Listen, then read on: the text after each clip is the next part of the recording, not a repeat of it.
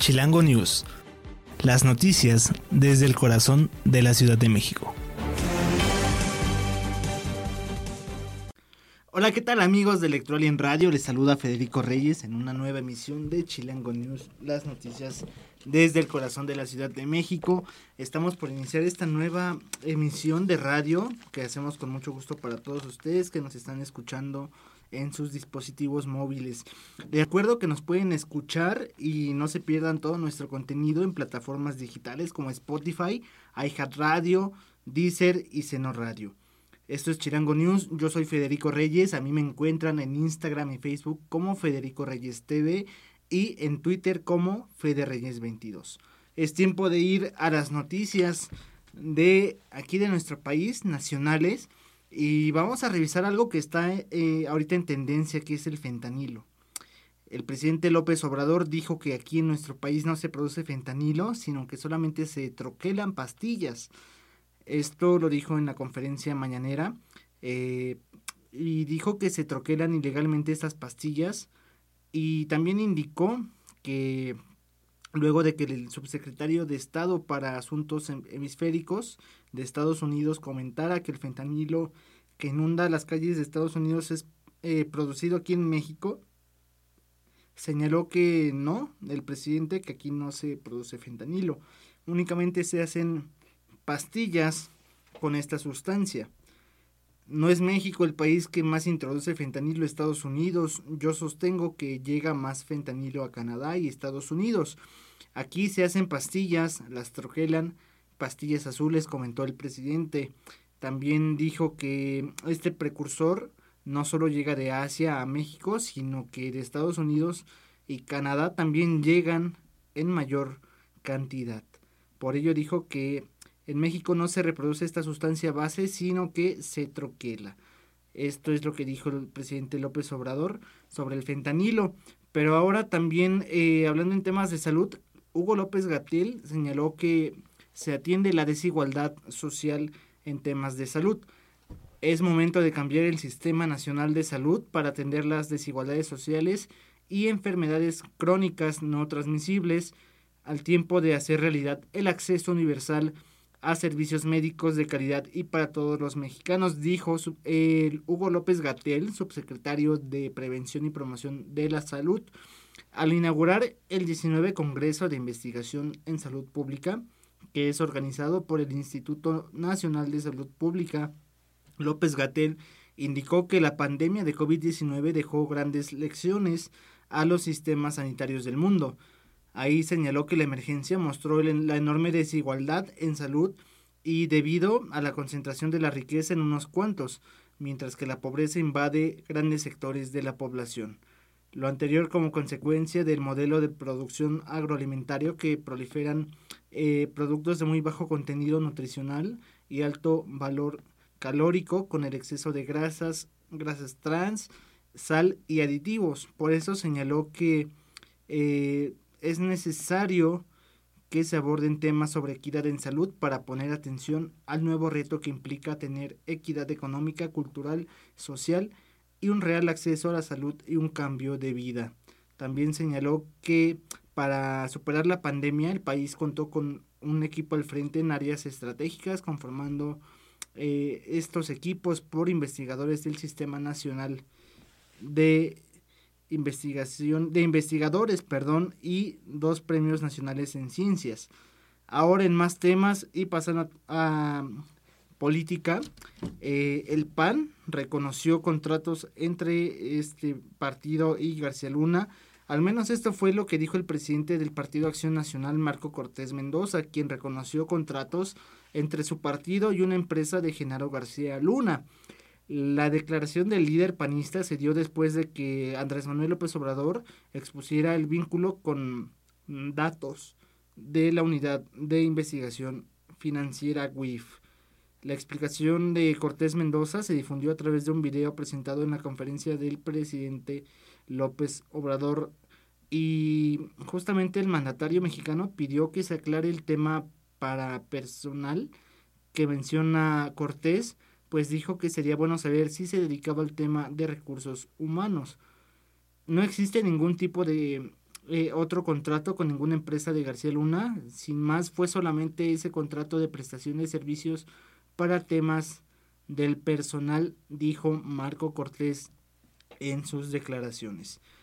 Amigos de Chilango News, eh, llegamos a nuestra primera pausa, pero volvemos para revisar los temas de aquí de la Ciudad de México. Les recuerdo que nos pueden escuchar en Spotify, iHeartRadio, Deezer y Seno Radio. Esto es Chilango News en vivo para Electroalien Radio. Ya regresamos.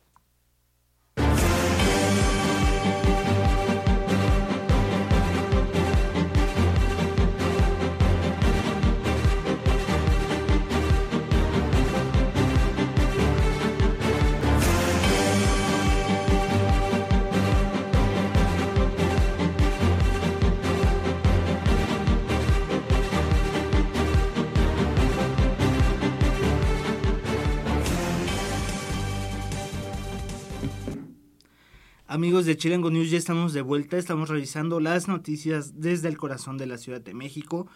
Yo soy Federico Reyes, les recuerdo que me encuentran en Twitter y Facebook como Federico Reyes, eh, Federico Reyes TV y en Twitter como Federico Reyes 22. Es tiempo de pasar a, a, revisar lo que está sucediendo aquí en la Ciudad de México. Y bueno, eh, ya se están moviendo las piezas políticas para ver qué es lo que va a pasar, qué va a acontecer en el 2024. Y en ese sentido, Xochitl Galvez descarta eh, contender por la presidencia de la República, pero sí planea competir por la jefatura de gobierno de la Ciudad de México. La senadora del Partido eh, Acción Nacional, Xochitl Galvez, dijo no estar interesada en buscar la candidatura por la presidencia de México, sin embargo, desea conseguir la candidatura para contender por la jefatura de gobierno de la Ciudad de México. Yo quiero ser la próxima jefa de gobierno de la Ciudad de México porque estoy convencida de que lo puedo y quiero hacer, aseguró la legisladora. Señaló que las encuestas rumbo a la elección aquí en la capital para el 2024 ella destaca y por otra parte al ser cuestionada sobre si cuenta con el apoyo del PAN, dijo que se ha reunido de manera constante con Andrés Ataide y Marco Cortés, presidente local y nacional del PAN. Asimismo, eh, Galvez externó que le gustaría invitar a Movimiento Ciudadano para que se integre al bloque de oposición acá en la Ciudad de México. De esta manera se podría tener un proyecto incluyente con una agenda progresista de trabajo para darle ese brillo a la ciudad, comentó Xochitl Galvez. Aseguró que tiene claro que debe qué es lo que debe de hacer en la capital y sabe cómo recuperarla en todos los aspectos, especialmente en los económicos. Por ello, entre sus prioridades estarán mantener al metro, las tuberías de agua, empleo y pacificar la ciudad, comentó Xochitl Galvez. Ahora no sé si ustedes recuerdan o no sé si vivieron el día de ayer un apagón acá en la Ciudad de México, se fue la luz, fue horrible. Bueno, pues no solo fueron ustedes ni yo, otros 270 mil usuarios se vieron afectados por este apagón masivo que se suscitó la noche de este miércoles 15 de marzo. Este apagón masivo se reportó acá en la Ciudad de México y hubo zonas afectadas como la colonia Roma, Narvarte, Álamos, Ansures, Doctores y el Centro Histórico. Y también de forma personal les puedo decir que allá por Balbuena también estuvo eh, ausente la luz, este servicio. Finalmente, bueno, tras la ausencia de este servicio eléctrico, la, eh, los de telefonía y también los de internet eh, se vieron afectados en alcaldías como Tlalpan, Iztacalco, Cuauhtémoc y Benito Juárez. La circulación en vialidades como viaducto con dirección a Pantitlán y periférico presentó complicaciones. De igual forma se generó eh, un problema con los semáforos porque se quedaron sin luz y esto ocasionó problemas viales. Además, la ciudadanía reportó este apagón de hasta media hora en algunas zonas, como por ejemplo en el sur de la ciudad, pero al menos en la zona centro duró cinco minutos. En tanto, el sistema de transporte metro anunció que a las 7.45 de la noche el avance de los trenes iba a ser lento en algunas líneas de la red y en ese sentido usuarios señalaron en redes sociales que las líneas afectadas fueron la 1, 3 y B específicamente en estaciones como Buenavista, Guerrero, Hidalgo y Valderas. Por su parte, bueno, la Comisión Federal de Electricidad dijo que el motivo eh, fue de que salieron de operación dos líneas de alta tensión afectando a 270.117 usuarios en varias alcaldías de la Ciudad de México, incluso por los cambios climáticos. Bueno, pues ya ahora terminamos revisando lo del metro, pero mm, que se vio afectado por este apagón. Pero vamos a revisar qué es lo que pasa con un sistema de transporte un poco más autónomo, el trolebús. Se lista para probar eh, su funcionamiento en la línea 8. Al menos esto fue lo que dijo el Servicio de Transportes Eléctricos, eh, que este lunes 20 de marzo se realizará una prueba piloto en la línea 8 de trolebús que circula al interior de la unidad profesional Zacatenco del Instituto Politécnico Nacional, en el cual únicamente se podrá acceder mediante el pago con tarjeta de movilidad integrada. Es como la que usamos en el metro, es esa misma, y en el metrobús. De acuerdo con este organismo, dicha prueba forma parte de la modernización en el transporte de acá de la Ciudad de México y bueno, pues los usuarios que tengan esta red, esta tarjeta, pueden recargarlas en diversas máquinas expendedoras que se encuentran en estaciones como el trolebús, el, el trolebús elevado, cablebús, metrobús, el metro, taquillas también del metro que estén disponibles en las estaciones, incluso en algunas eh, tiendas de conveniencia y hasta en los propios celulares en aplicaciones bancarias. Y bueno, por si fuera poco, eh, la localización de distintos comercios también pueden eh, ser ubicados con la red de recarga externa que pueden consultarla ustedes allá en la Secretaría de Movilidad para que también en la tiendita de la esquina puedan acceder a esta tarjeta y puedan pagar prácticamente cualquier servicio de transporte aquí en la Ciudad de México. Amigos de Electroalien Radio, yo soy Federico Reyes, estamos en Chilango News. Vamos a una pequeña pausa y ya volvemos para conocer qué es lo que está aconteciendo en el mundo.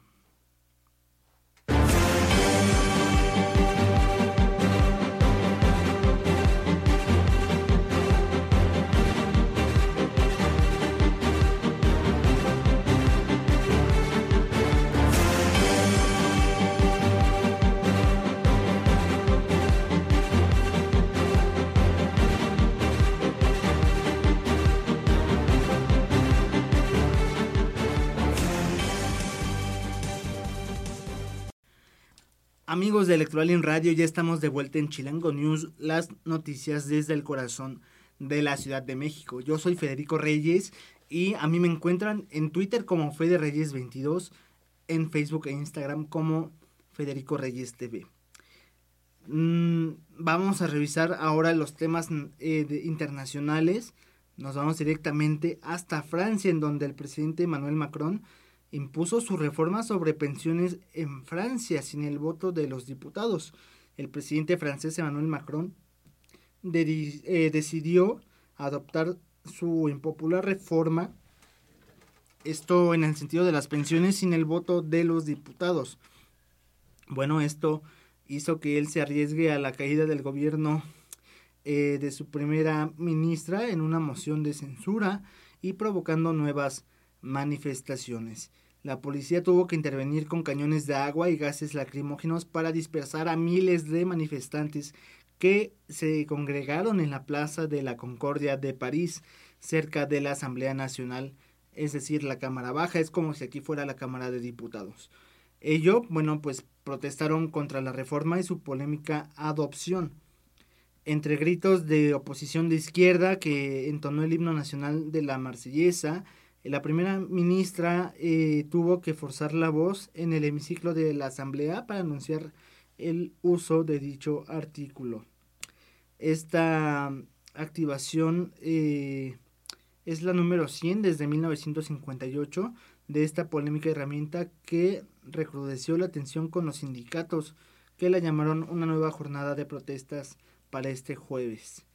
Pese al rechazo de dos de cada tres franceses, según los sondeos, el gobierno quiere retrasar la edad de jubilación de 62 a 64 años de edad para el 2030 y adelantar a 2027 la exigencia de cotizar 43 años y no 42 como hasta ahora para cobrar una pensión completa. Ahora es tiempo de revisar eh, qué ha dicho la ONU sobre las adicciones, en específico sobre la cocaína. Bueno, pues este organismo internacional dijo que la producción de cocaína se dispara a niveles récord.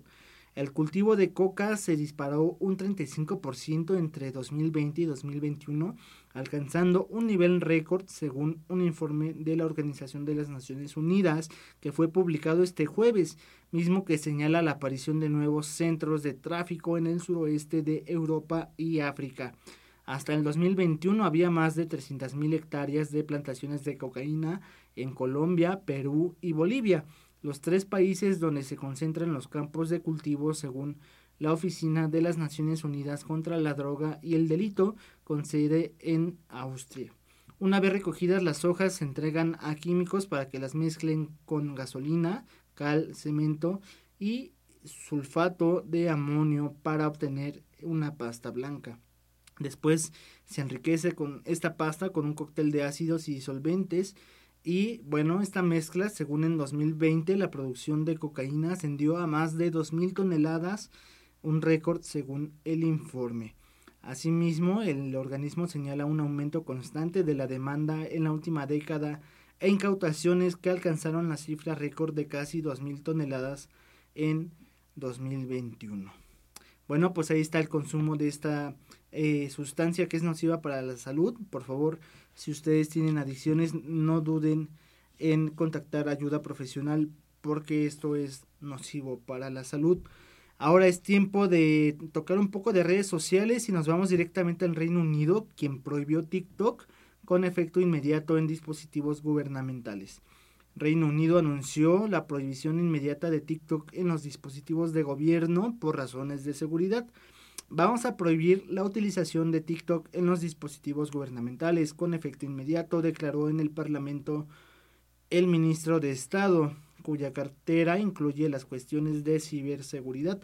La aplicación con la que se pueden compartir videos cortos es muy popular entre los jóvenes, pero sus detractores advierten que las autoridades chinas tienen acceso a los datos de sus usuarios en todo el mundo, algo que TikTok ha negado. Se trata de una medida de precaución, según este ministro del Reino Unido.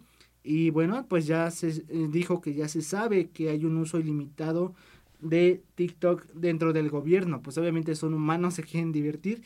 Pero bueno, dijo que esto se eh, trata de una medida de higiene cibernética.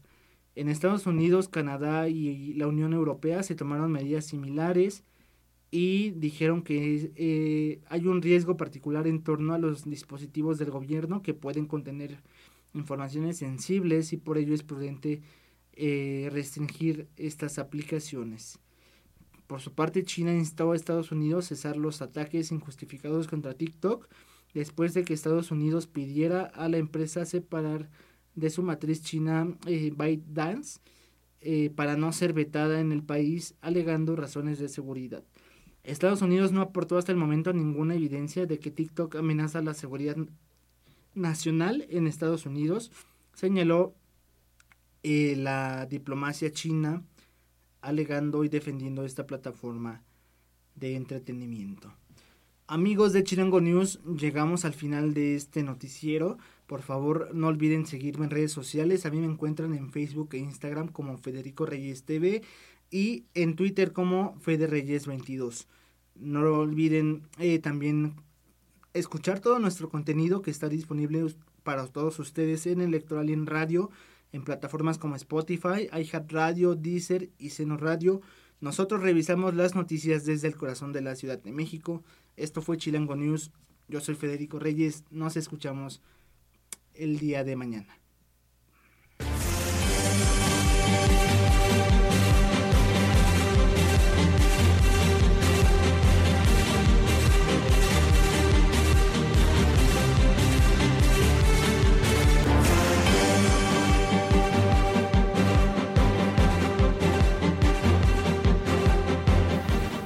Chilango News. Las noticias desde el corazón de la Ciudad de México.